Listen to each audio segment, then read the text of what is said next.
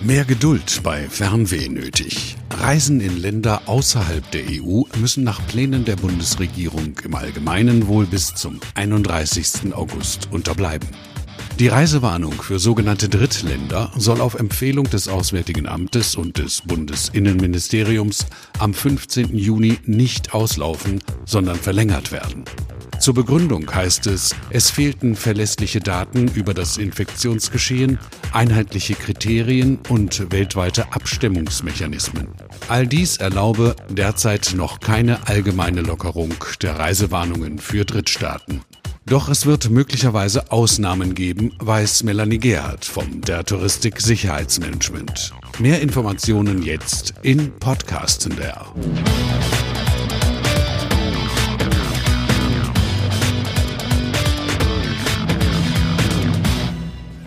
Liebe Kolleginnen und Kollegen, ich habe Ihnen in dieser Woche einige spannende Themen versprochen und so ist es auch.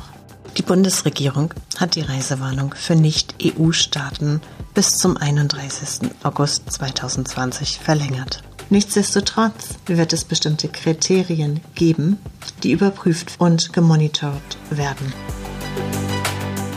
Sofern diese Kriterien erfüllt sind und auch die bilateralen Gespräche zwischen dem Urlaubsland und dem Entsendungsland, hier Deutschland, gut verlaufen, besteht die Möglichkeit, dass die Reisewarnung für einzelne Länder zurückgenommen wird.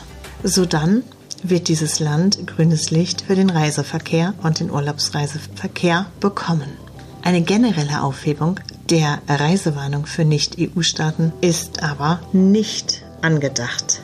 Zusätzlich rät das Auswärtige Amt von der Teilnahme an Kreuzfahrten ab. Das Auswärtige Amt sagt wortwörtlich, von der Teilnahme an Kreuzfahrten wird aufgrund der besonderen Risiken dringend abgeraten. Hiervon ausgenommen sind die Flusskreuzfahrten innerhalb der EU bzw. Schengen mit besonderen Hygienekonzepten. Das bedeutet, dass Flusskreuzfahrten innerhalb der EU durchgeführt werden können und dürfen, wenn entsprechende Hygiene-, Gesundheits- und Nachverfolgungskonzepte vorliegen. Dieses wird individuell pro Land überprüft. Sollte eine Reederei die entsprechenden Vorgaben des jeweiligen Landes erfüllen und auch die Auflagen hinsichtlich des Gesundheitssystems und der Hygienepflichten, so werden Flusskreuzfahrten stattfinden können. Wir bereiten uns seit Tagen darauf vor, dass es eine Verlängerung der Reisewarnung für Nicht-EU-Staaten gibt. Aber nichtsdestotrotz haben wir auch unsere Restart-Konzepte im Visier und im Blick.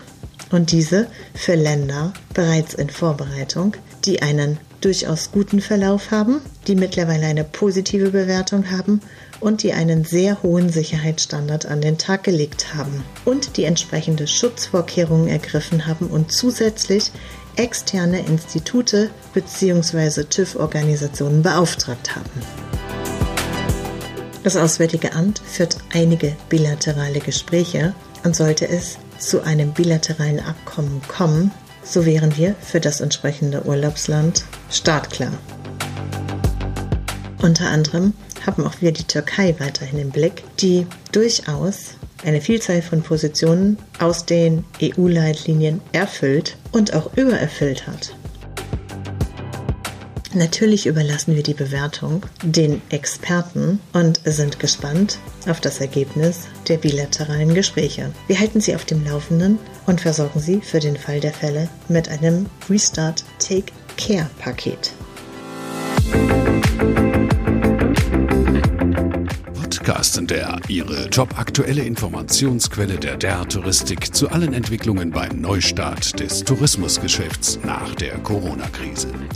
Verpassen Sie nicht unsere Spezialausgaben mit häufig gestellten Fragen. Die erste Episode geht jetzt online. Was bedeutet eigentlich Restart und wie sieht das konkret im Zielgebiet aus? Was bedeutet es, wenn offiziell mitgeteilt wird, dass Reisen in ein bestimmtes Land wieder möglich sind? Podcastender FAQ. Antworten auf Ihre Fragen.